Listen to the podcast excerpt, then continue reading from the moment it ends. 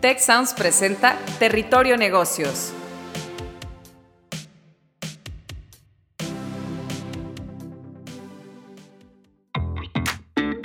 Bienvenidas y bienvenidos a un episodio más de Territorio Negocios. Muchas gracias por escucharnos y sumarse a la conversación en el hashtag Territorio Negocios.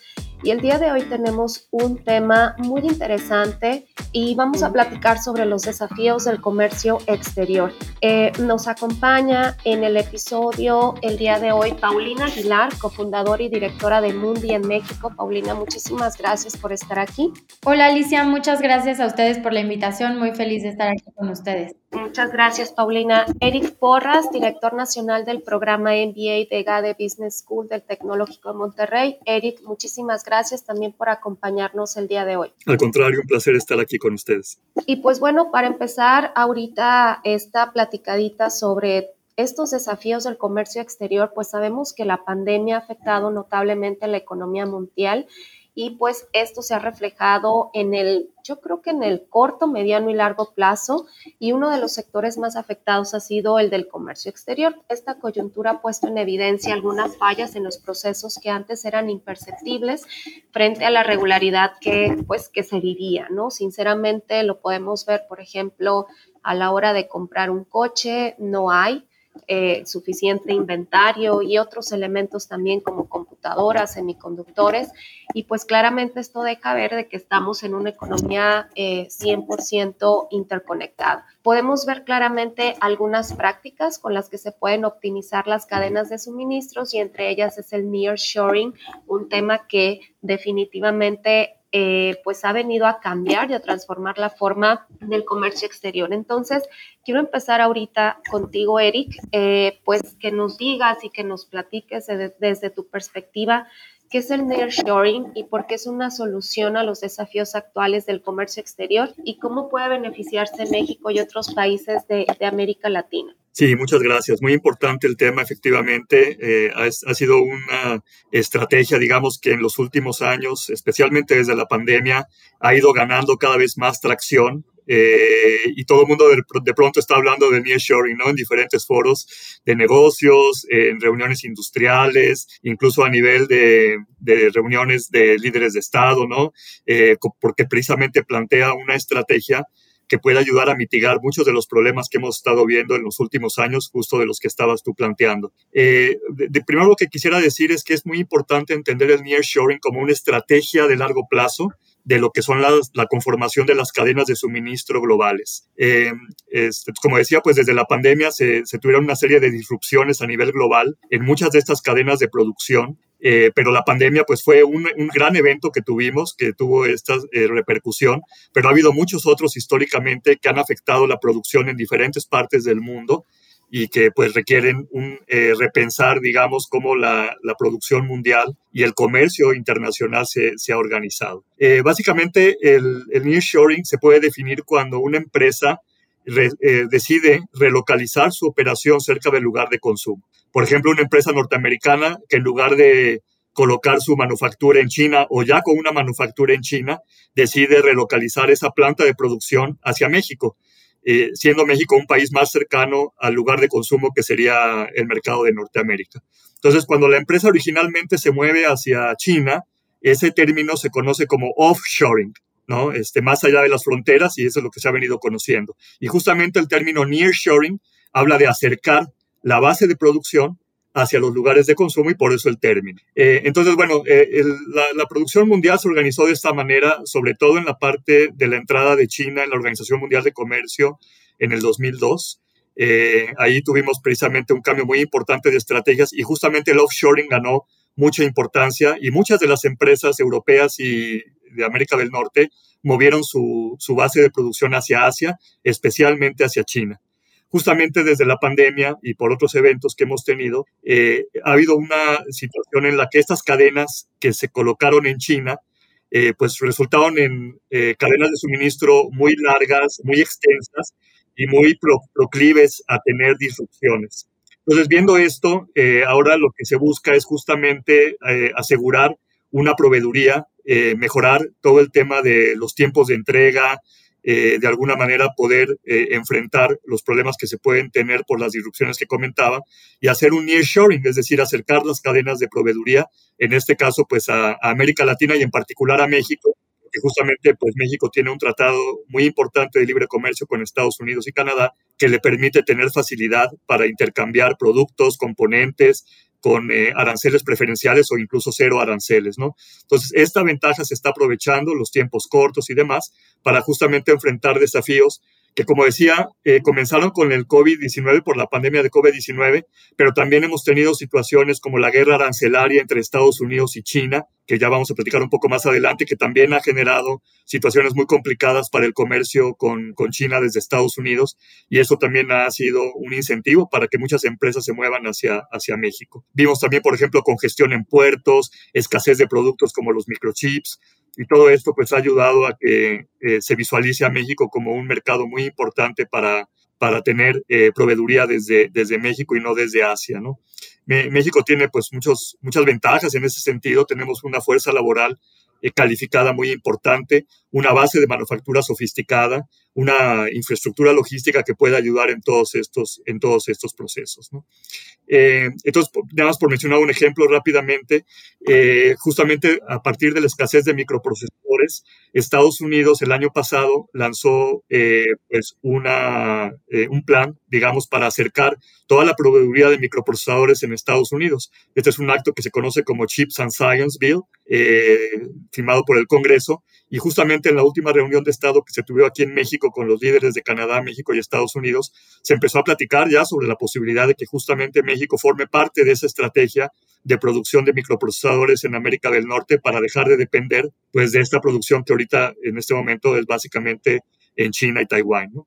Entonces, solo por mencionar un ejemplo, y creo que eso explica un poco este fenómeno eh, de nearshoring. Sí, definitivamente creo que México tenemos eh, pues esta, esta ubicación geográfica muy privilegiada, una fuerza laboral altamente calificada y desde, el, desde la perspectiva de otros países pues barata y eso también nos ha ayudado a, a, reubicarnos, ¿no? Creo que es un área de oportunidad que, que se abre y pues Ahorita algo que también ha venido eh, impulsando la comercialización externa y también la recuperación económica, pues es el comercio a través de la digitalización, que pues ya lo hemos escuchado en otras partes, lo que pues la transformación que se venía dando hace 10 años, en los últimos tres años pues dimos este paso eh, pues definitivamente para eliminar este gap y la industria fintech pues sí ha apoyado a cubrir esta demanda de mercancías. Aquí, Paulina, me gustaría, bajo tu expertise, que nos dijeras cómo la industria fintech pues precisamente ha colaborado a cubrir esa demanda de mercancías derivada del nearshoring. O sea, ¿realmente sí hay un cambio en la industria fintech o hace falta más por hacer? Bueno, eh, creo que la industria fintech es obviamente, como, como bien el nombre lo menciona, es poder acceder a servicios financieros a través de la tecnología. Y la tecnología, como bien sabemos, ha sido un disruptor enorme en, todo lo que tiene que ver con cómo hacemos los negocios hoy en día. Y específicamente en el sector financiero, queda muchísima innovación por hacer. Si pensamos que, por ejemplo, en Estados Unidos, el, más del 40% de las transacciones se siguen pagando con cheque, eh, pues claramente todavía hay muchísimo por hacer. Pero la tecnología, una de sus grandes ventajas, y hablando específicamente del sector financiero, es que justo nos ayuda a que cada vez haya menos barreras. El no tener que pagar costos altísimos de transferencias, el no tener que esperar días o inclusive semanas para recibir el dinero, para poder hacer un pago o para poder hacer una cobranza, pues obviamente hace que todo todas estas fronteras cada vez sean más imaginarias y vivamos en un mundo más global. Específicamente hablando del comercio internacional, la tecnología y los productos financieros que se están desarrollando para el comercio internacional ayudan a, romper más aún estas fronteras, a romper estas barreras y a que realmente las empresas puedan participar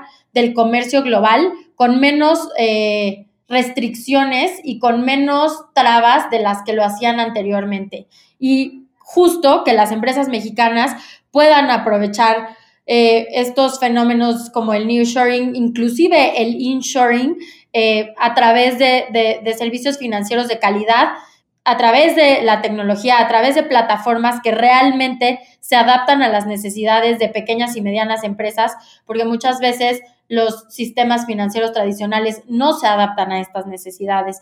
Entonces, estamos viendo una, una disrupción y un cambio muy importante en todo lo que es el sistema financiero. Queda muchísimo por hacer, pero sin duda el sistema financiero se está dando cuenta y específicamente el en la industria fintech, que tenemos que ser verdaderos aliados de las empresas para aprovechar todos estos fenómenos que se están dando a favor de México y del comercio global.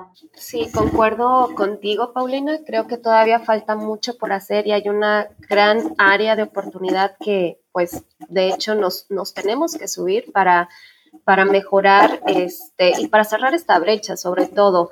Y pues bueno, así como en México, que es un país emergente, existen otros países de América Latina que tienen un alto potencial para aprovechar pues esta coyuntura. Desde tu perspectiva, Eric, y tu experiencia, ¿qué otros países podrían aprovechar esto del nearshoring o es, esta tecnología, bueno, todos los desarrollos y procesos de, de fintech? ¿Tú cómo ves la perspectiva a nivel países? Sí, es importante mencionar que recientemente un estudio del Banco Interamericano de Desarrollo, el BID, estima que de, que de hecho por, por términos del nearshoring o por el efecto del nearshoring, aproximadamente América Latina podría aumentar sus exportaciones en 64 mil millones de dólares. Eh, de esos 64 mil millones de dólares, México podría captar del orden de 35 mil millones de dólares, es decir, casi más de la mitad de, esa cantidad. Entonces, eso es porque lo habíamos comentado en la primera intervención, pues México tiene una situación preferencial en términos geográficos, en términos del comercio y de los tratados que tiene con América del Norte y por la importancia de la manufactura eh, que tiene en México industrias como la automotriz, la aeroespacial, los electrónicos, eh, incluso temas como eh, componentes médicos de alta tecnología. De los otros 35 mil millones de dólares, respondiendo un poco a la pregunta, eh, de alguna manera, perdón, de los otros 29 mil millones de dólares, México captaría 35 mil, del restante 29 mil millones de dólares, de alguna manera está más granularmente repartido, por así decirlo, en los países de, de América Latina. Sí es importante que países como Brasil, Argentina y Colombia resultan con mayor beneficio por el nearshoring, eh, precisamente porque esos países también tienen una economía en donde el sector de manufactura es importante. Por ejemplo, en Brasil, pues es muy importante también todo el sector de manufactura, eh, principalmente porque el mercado interno de Brasil es muy grande, ¿no? Entonces es atractivo para empresas ir a Brasil, no tanto para exportar a otros mercados, como es en el caso de México, pero sí para consumo eh, del mercado interno en Brasil, ¿no? En industrias que también puede ser la, justamente la automotriz o de, o de electrónicos, ¿no? Eh, otros países este, como Chile, como incluso en, América Central, también podrían empezar a captar alguna parte de, esta, de, esta, de este beneficio, digamos, incorporando algunas pymes a cadenas de productiva, productivas globales que pudieran eh, ayudar a, estas empresas y a los países de estas regiones a ir aumentando su, su beneficio por el nearshoring. Muchas gracias, Eric. Sí, em, creo que ese es el, el, potencial de los países emergentes y fíjense que hace una semana estaba leyendo sobre una empresa holandesa que es la única que puede fabricar, es líder mundial en tecnología de fabricación de semiconductores y esta es una de las empresas que produce las máquinas que hacen los semiconductores. Está en Holanda y es sumamente importante porque provee toda esta tecnología y todas estas máquinas para Intel, TSMC, Samsung, GF, etcétera.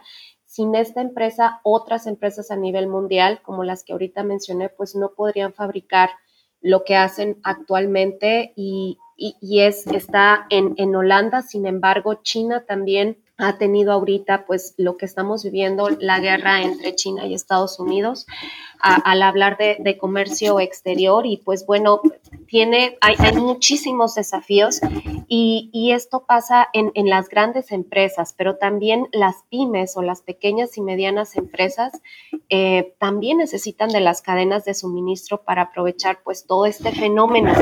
Eh, traje colación lo de esta empresa que pues sinceramente dependemos mucho, pues todo, todo lo que ahorita hoy en día consumimos, manejamos, hacemos, tiene un semiconductor.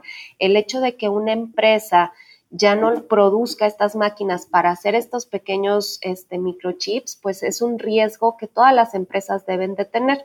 Ahora, al hablar de, pequeñas y medianas empresas y de que aprovechen pues todo este fenómeno del nearshoring, esto también abre una gran oportunidad para que éstas eh, utilicen estrategias o métodos y, entrar en esta ola, ¿no? Entonces, eh, me gustaría preguntarte, Paulina, ¿cuáles son estas estrategias que ahorita las pymes, al no tener, o, bueno, sabemos que en un riesgo global, pues todos estamos impregnados de esto, pero las pequeñas y medianas empresas, ¿qué podrían hacer para integrarse al gobierno, al, perdón, al comercio global?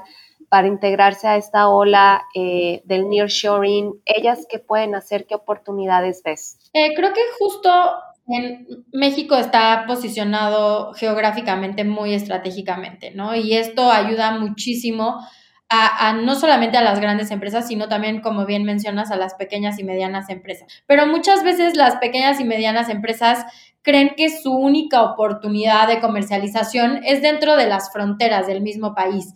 Y esto, estas barreras cada vez eh, se van rompiendo más, estos mitos cada vez se van volviendo más, más mito y no, no realidad, ¿no?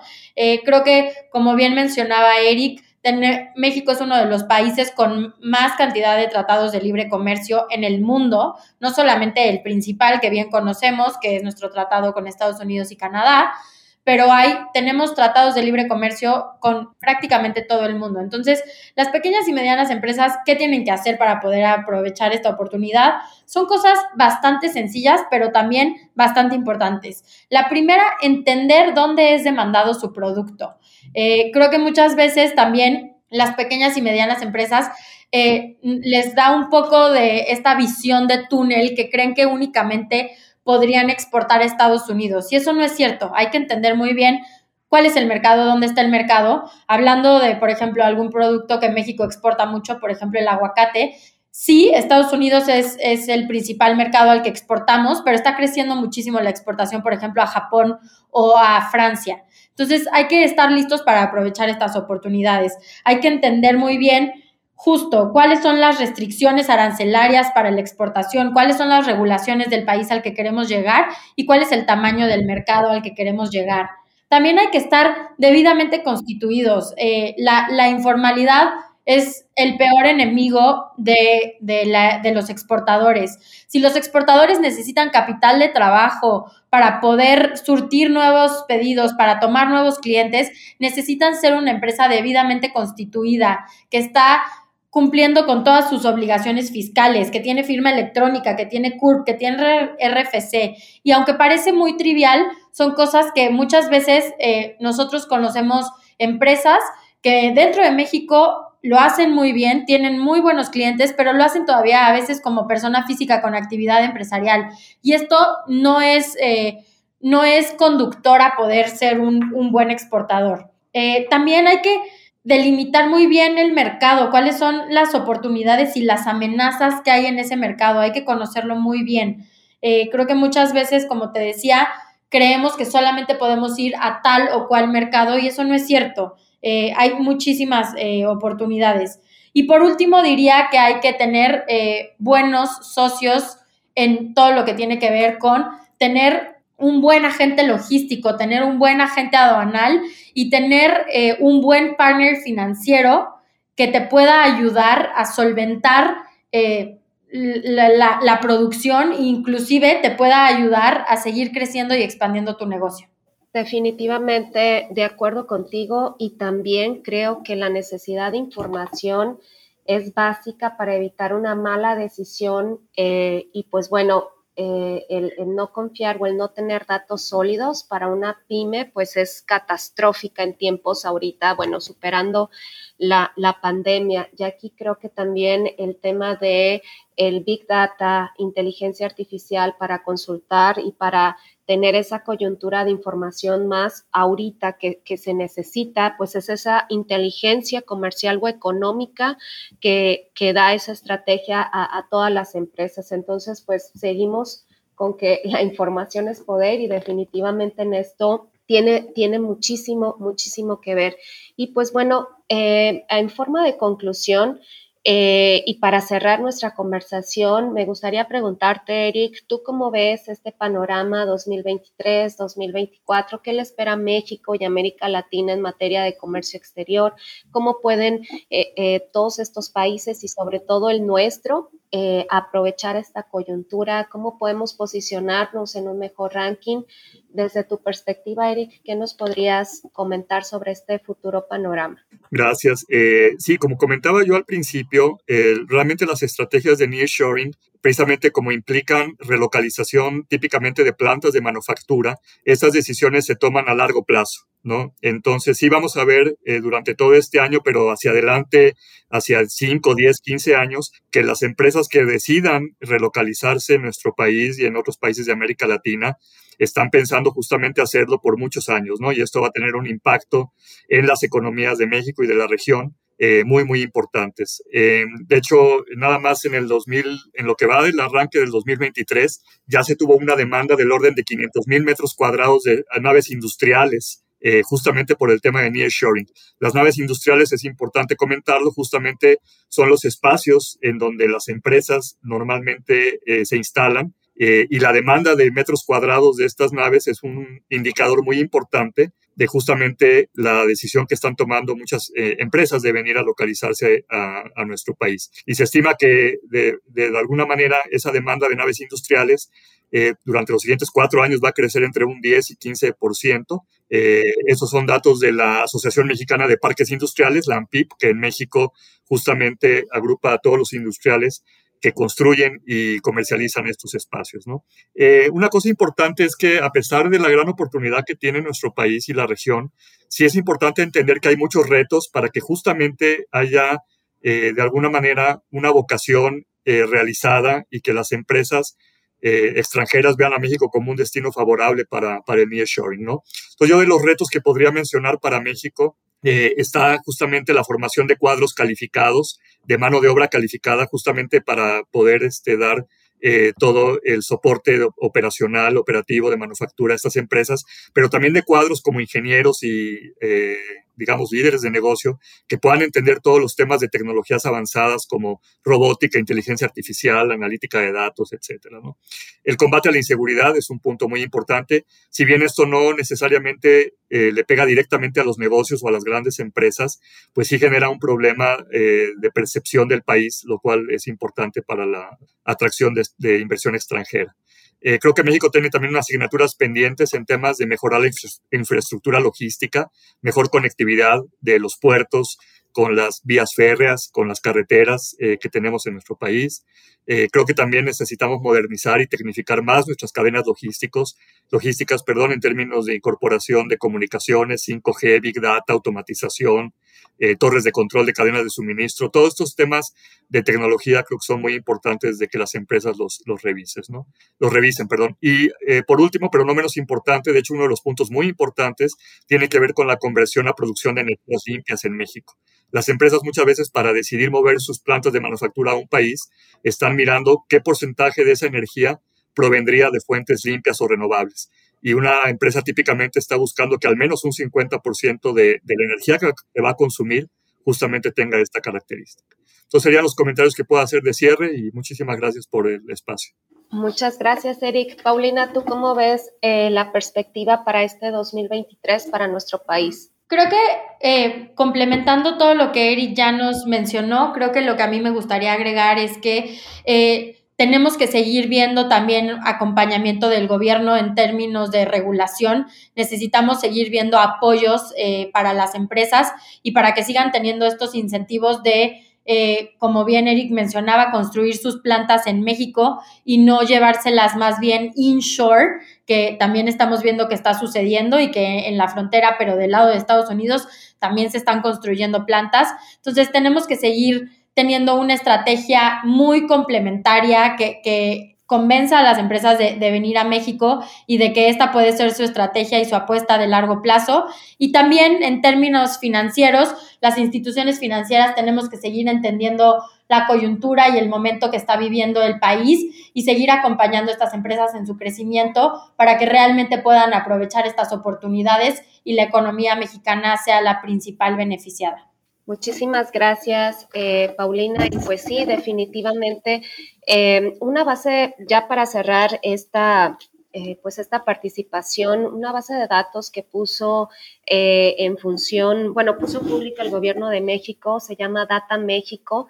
Les recomiendo muchísimo, es datamexico.org es una, es una base de datos muy completa que da información económica de industrias, de parques industriales y complementa muchísima información tecnológica, lo que ahorita comentaba Paulina, eh, también Eric de sustentabilidad que está teniendo mucho auge. Y pues algo, algo interesante acerca de nuestro país es que las ventas internacionales eh, crecieron un 18.4% respecto al año anterior y los productos con mayor nivel de ventas internacionales en el 2021 y 2022 fueron los automóviles y otros vehículos diseñados principalmente para transporte personal. Entonces, creo que eh, conjuntando lo que ustedes comentan, eh, creo que tenemos una gran oportunidad de darlo con todo este 2023. El panorama, como bien comentaban, no es fácil, pero creo que esta coyuntura de inteligencia artificial, de big data,